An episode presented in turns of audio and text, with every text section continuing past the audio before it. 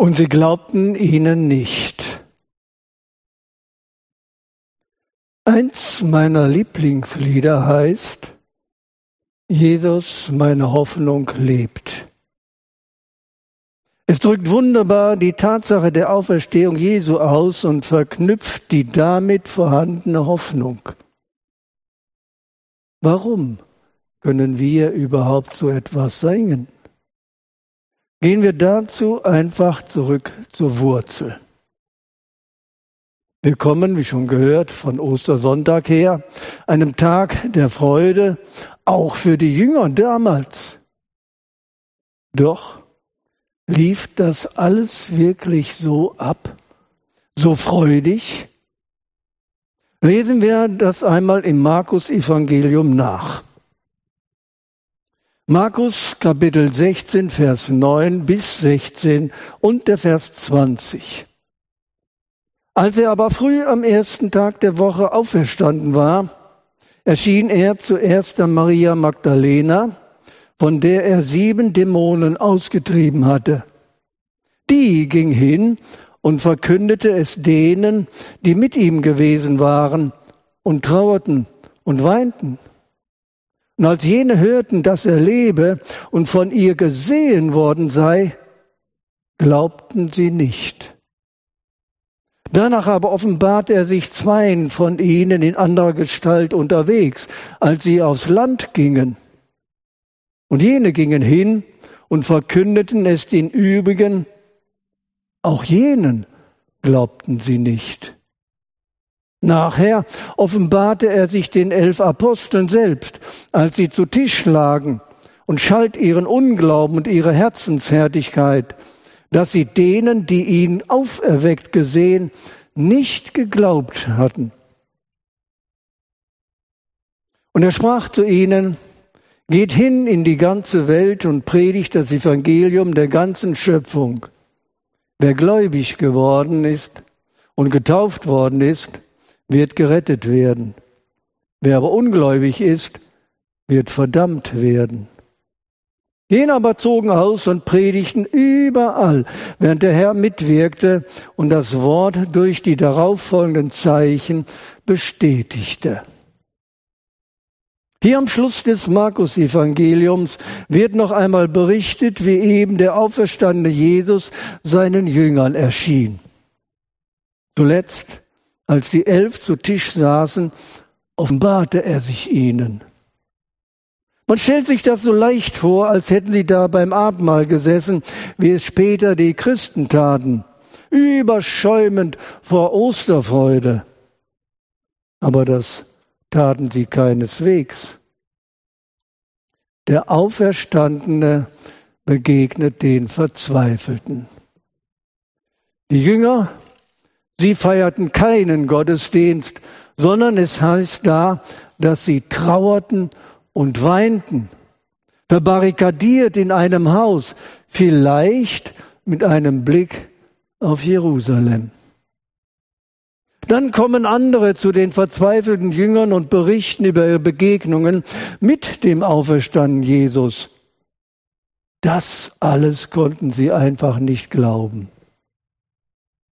Ihr Herr und Meister, mit dem sie drei Jahre zusammen waren, mit dem sie sozusagen durch dick und dünn gegangen waren, er ist gekreuzigt, er ist begraben, er ist tot. Sie hatten sich das alles ganz anders vorgestellt. Vermutlich konnten sie Gottes Plan ganz und gar nicht begreifen. Ist ja auch nicht einfach, dass und normalste auf der Welt, dass jemand von den Toten aufersteht. Wir alle kennen bestimmt Situationen, die sich uns einfach nicht erschlossen haben, wo wir einfach nur traurig, wo wir vor, voller Fragen waren. Ich kann die Jünger verstehen. In der Bibel und in der Kultur hat die gemeinschaftliche Klage zudem einen sehr hohen Stellenwert. Hat man die schweren Dinge stets gemeinsam getragen? Hat man die Trauer rausgelassen? Wir sehen das schon in den Klageliedern, in den Psalmen. Auch Jesus selbst hatte nichts gegen Tränen und Trauer. Und trotz der vielen gemeinschaftlichen Klage, es blieb nie dabei. Die biblische Klage ist mit Hoffnung verknüpft und mit einer Gottesbegegnung. Und ich habe das selbst in den letzten Wochen wieder neu erleben dürfen.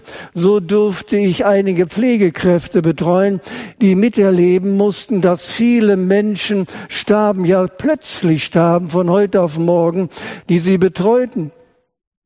Es war so befreiend für sie, dem Leid eine, Stimme zu geben und dann alles vor Gott auszubeiden. Und dann ändert sich die Blickrichtung. Aber zurück zum Geschehen nach Ostern.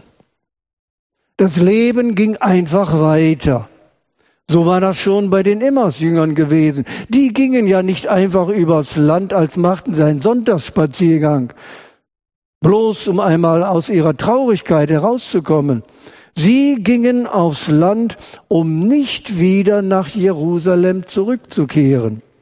Sie kehrten nach Hause zurück, wieder zu ihrer alten Tätigkeit. Auch Petrus dachte wieder ans Fischen im See. Und Thomas war auch unterwegs, als Jesus das erste Mal den Jüngern erschien. Vielleicht hat er etwas zu besorgen. Der Alltag hatte einfach wieder begonnen. Und mitten in diesen beginnenden Alltag hinein, nicht nur mitten in der Trauer, erschien der Auferstandene den Jüngern. Mitten im Alltag erscheint Christus. Und das ist eine ganz wichtige Erkenntnis. Sie hatten Jesus nicht erwartet. Sie hatten überhaupt nichts mehr erwartet. Soweit ja eigentlich eine ganz einfache, weil doch so verständliche Geschichte. Die Geschichte von der Trauer, von dem wiederbeginnenden Alltagsleben der Jünger, für die wir doch so viel Verständnis haben, auch für ihren Unglauben. Jesus selber aber, der hatte dieses Verständnis nicht. Wie haben wir gelesen? Als sie zu Tisch lagen, schalt er ihren Unglauben und ihre Herzenshärtigkeit. Jesus rügt das nicht bloß oder äußert seinen Unmut darüber, nein, er schalt ihren Unglauben. Und Unglaube begegnet uns sonst in Bezug auf die, die Jesus ablehnen, die nicht bloß kleingläubig sind. Jedoch hier handelt es sich um Menschen, die Jesus nahestanden, die Gottes gewaltiges Handeln aber nicht auf dem Schirm hatten. Für Jesus ist das nicht schlimm, dass da Traurigkeit herrscht. Aber dass sie denen nicht glaubten, die Christus als den Auferstandenen gesehen haben und verkündigten, Jesus lebt, unser Herr lebt, Warum habt ihr denen nicht geglaubt? So fragte Jesus die Jünger. Das fragt er uns natürlich auch. Wie real ist uns die Konsequenz der Auferstehung Jesu? Sind wir überzeugt, dass Christus wirklich den Tod durchbrochen hat, dass das auch unsere Zukunft verändert, wenn wir ihm uns anvertraut haben? Wir sind da manchmal atheistischer geprägt, als uns lieb ist. Denn dass er auferstanden ist und lebt, das wissen wir ja auch nur von den Zeugen, die ihn gesehen haben, die uns das verkündigt, die uns das aufgeschrieben haben. Auf ihre glaubwürdige Zeugenaussage hin glauben wir. Und die Erfahrung des Herzens kommt dann hinzu. Und Jesus schalt ihren Unglauben und die damit verbundene Härte des Herzens. Und Unglaube geht immer mit einem inneren Prozess einher. Wie Glaube uns verändert, verändert uns Unglaube auch. Es verbaut die Zukunft und deswegen ist er so ernst. Darum gibt Jesus den Jüngern für ihren späteren Dienst ganz klar den Hinweis, dass es keinen neutralen Weg in den Himmel gibt. Wer glaubt, wird gerettet. Wer nicht glaubt, wird verdammt werden, so sagt er. Aber wie Jesus seine Jünger damals nicht sitzen gelassen hat in ihrer Trauer, in ihrer Ratlosigkeit, in ihren beginnenden Alltagsgeschäften, so möchte er unsere Fragen beantworten. Für ihn sind auch unsere Zweifel kein Problem. Er will uns zur Freude führen, wie die verbarrikadierten Jünger. Der Arzt Lukas beschreibt es so. Sie konnten nicht glauben vor Freude. Und nur mit dieser Freude und mit echter Glaubensüberzeugung werden wir glaubwürdige Zeugen sein. Der Auferstandene geht auf individuelle Fragen und Zweifel ein. Einer der Jünger war bei dem ersten Treffen Jesu mit seinen Jüngern nicht dabei. Thomas. Johannes berichtet uns in seinem Evangelium davon, Johannes Kapitel 20. Thomas aber, einer von den Zwölfen genannt Zwilling, war nicht bei ihnen, als Jesus kam. Da sagten die anderen Jünger zu ihm, wir haben den Herrn gesehen. Er aber sprach zu ihnen, wenn ich nicht in seinen Händen das Mal der Nägel sehe und meine Finger in das Mal der Nägel lege und lege meine Hand in seine Seite, so werde ich nicht glauben. Und nach acht Tagen waren seine Jünger wieder drinnen und Thomas bei ihnen. Kommt Jesus, als die Türen verschlossen waren, und trat in die Mitte und sprach, Friede euch. Dann spricht er zu Thomas, reiche deinen Finger her und sieh meine Hände und reiche deine Hand her und lege sie in meine Seite und sei nicht ungläubig, sondern gläubig. Thomas antwortete und sprach zu ihm, mein Herr und mein Gott. Jesus spricht zu ihm, weil du mich gesehen hast, hast du geglaubt. Glückselig sind, die nicht gesehen und doch geglaubt haben. Acht Tage nach Ostern begegnet der Auferstandene auch dem ungläubigen Thomas oder Thomas dem Zweifler. Warum eigentlich? Warum nennen wir ihn ungläubig? Weil er nicht glauben konnte, was die anderen erzählten, Jesus sei auferstanden? Aber damit war er doch in guter Gesellschaft. Kein einziger hat es damals glauben können. Die Frauen nicht, die zum Grab gingen und es leer fanden. Die Jünger nicht, die das hörten und sich ängstlich hinter verschlossenen Türen versammelten. Ungläubig waren die doch auch, bis der Auferstande mitten unter sie trat und ihnen seine durchbohrten Hände und seine geöffnete Seite zeigte und damit bewies, dass er selbst, Jesus der Gekreuzigte, es war und kein Geist. Thomas war also nicht dabei. Und er sagt nur, bis auch ich die Nägelmale sehe und meinen Finger hineinlege und meine Hand in seine Seite, will ich es nicht glauben. Ist das denn größerer Unglaube als der der anderen? Verdient er deshalb für alle Zeiten den Namen Thomas der Zweifler? Hätte er gesagt, ich kann an die Auferstehung nicht glauben, weil ich ihn nicht selbst gesehen habe, und es ist mir auch egal, ich lasse alles auf sich beruhen, auferstanden oder nicht, dann wäre Thomas in der Tat ungläubig gewesen. Und solche Thomasse gibt es bis heute. Aber dieser Thomas, der lässt nicht locker. Der will sich selbst von der Auferstehung überzeugen. Und Recht hat er. Und von solchen hartnäckigen Menschen ist oft in den Evangelien die Rede und Jesus tadelt sie nie. Er tadelt auch Thomas nicht, als er ihm nach acht Tagen und ihn erscheint und ihn auffordert, sieh meine Hände, lege die Hand in meine Seite und sei nicht ungläubig, sondern gläubig. Es ist eine Feststellung, keine Zurechtweisung. Weil du gesehen hast, glaubst du. Die anderen hatten es auch erst dann getan. Die Liebe Gottes, die in Jesus erschien, ist nämlich keine unsichtbare Idee, sondern so beginnt dieses Johannesevangelium. Das Wort ward Fleisch und wohnte unter uns und wir sahen seine Herrlichkeit.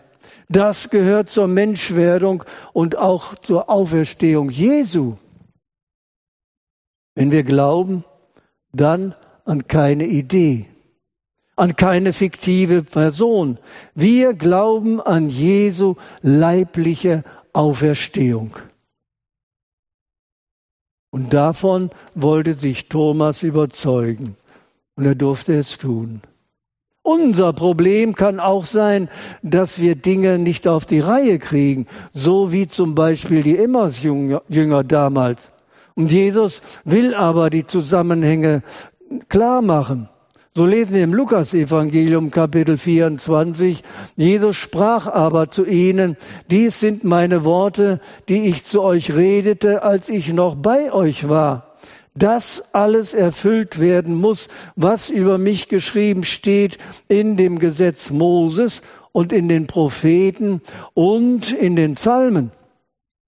Dann öffnete er ihnen das Verständnis, damit sie die Schriften verständen und sprach, zu ihnen, so steht geschrieben, und so musste der Christus leiden und am dritten Tag auferstehen aus den Toten und in seinem Namen Buße zur Vergebung der Sünden gepredigt werden, allen Nationen, anfangen von Jerusalem.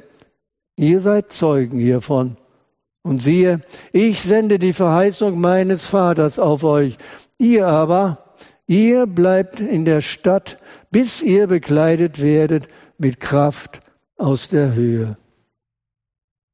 Jesus benutzt also die Schrift als Augenöffner.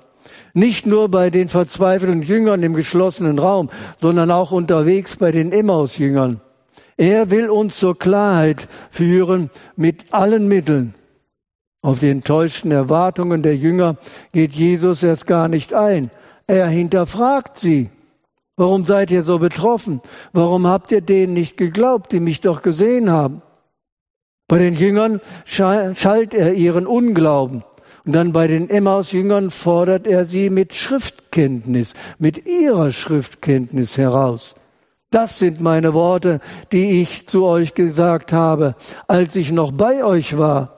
Es muss alles erfüllt werden, was von mir geschrieben steht im Gesetz des Mose, in den Propheten, in den Psalmen. Zur damaligen Zeit war es das Alte Testament. Dort finden wir einen roten Faden der Hoffnung auf die Erlösung.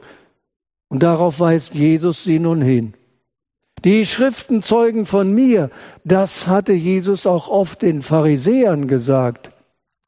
Auch hat er in einem Gleichnis vom reichen Mann und armen Lazarus erzählt, dass die Menschen ja Mose und die Propheten haben, um Bescheid zu wissen, wie man dem Verderben entfliehen kann. So können wir doch auch die Schrift zur Hand nehmen, die Bibel, und selbst ein Bild von Jesus machen, welche Hoffnung er für uns bereithält. Wir alle kennen sicher Menschen, die mal aktiv dabei waren.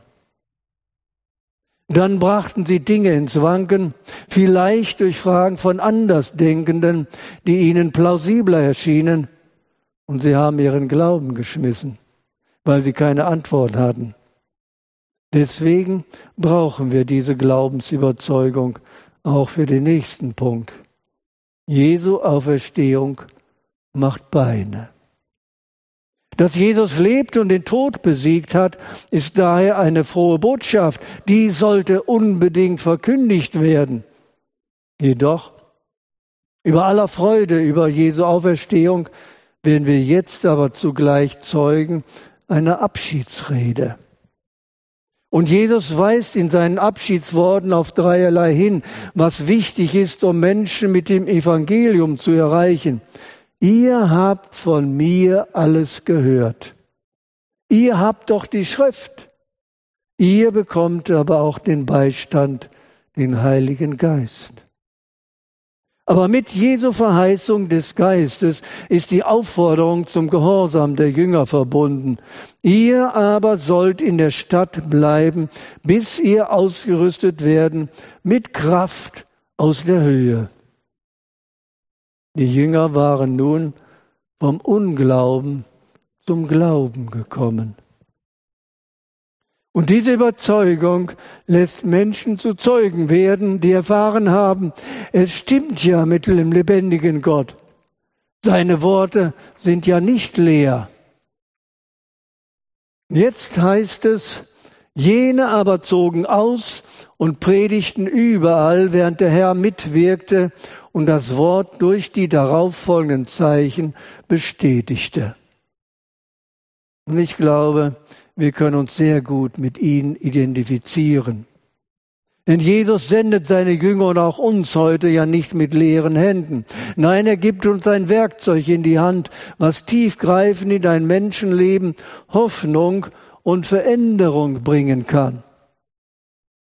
Wir sehen, Jesus verlässt seine Jünger nicht, ohne ihnen Hoffnung zu geben. Weder die Traurigen noch die Zweifler. Im Grunde geht er ja gar nicht weg, denn er lebt. Und er ist für seine Gemeinde weiterhin da, nur in anderer Form, durch seinen Geist. Wie real ist die Tatsache der Auferstehung in deinem Leben? Gerade inmitten der dritten Corona-Welle und in Bezug auf dein Ende. Kommt für dich wirklich das Bessere die Herrlichkeit bei Gott? Erwartest du in diesem Leben alles Glück, doch wenn es plötzlich zu Ende geht, was dann? Oder bist du voller Fragen, voller Klage, voller Unklarheiten? Dann bringe dieses alles vor Gott und gib nicht auf, bis du Frieden darüber hast. Jesus möchte deine Fragen beantworten, deine Zweifel. Er will auch in deinem Klagen dir eine Perspektive geben, dir eine neue Hoffnung geben. Leidest du vielleicht darunter, dass deine Überzeugung nicht so richtig glaubwürdig ist? Dann suche Begegnung mit dem Auferstand in seinem Wort. Sag ihm deine Probleme, deine Fragen im Gebet. Gib nicht auf. Er will dir die Überzeugung schenken, die du brauchst. Und genau das habe ich ja auch erleben dürfen und darum möchte ich dafür werben. Aufgewachsen in einem christlichen Elternhaus habe ich Jesus früh kennengelernt. Aber ich hatte Kritikern nichts entgegenzusetzen. Ich wollte anderen von Jesus weiter erzählen, aber ich konnte es nicht begründen. Und dann saß ich eines Tages in einer Gastvorlesung von einem Professor für Neues Testament, der eher ein liberaler Theologe war. Jedoch seine Beweise für die Glaubwürdigkeit der Auferstehung durch das leere Grab, das öffneten mir die Augen. Weiter informierte ich mich durch etliche Bücher über Jesu Auferstehung. Und ich fand Leute von der Labrie Fellowship, denen ich all meine skeptischen Fragen sagen konnte. Aus dieser Überzeugung heraus, dass Jesus wirklich lebte, dass Jesus wirklich auferstanden ist, dass es zu ihm keine Alternative gibt, konnte ich anderen und später Menschen in Todesnähe Hoffnung vermitteln. Darum stelle ruhig deine Fragen damit auch du zu dieser Freude kommst und weißt, Jesus, meine Hoffnung, lebt. Amen. Ich bete noch kurz. Ach Jesus, hab Dank dafür, dass wir dich als den Auferstanden kennenlernen dürfen. Durch deinen Geist, durch dein Wort offenbarst du dich uns. Wir dürfen wirklich Gemeinschaft mit dir haben und einmal in der Herrlichkeit. Danke dir, Herr, dass du mit uns bist, auch in unserem Alltag. Amen.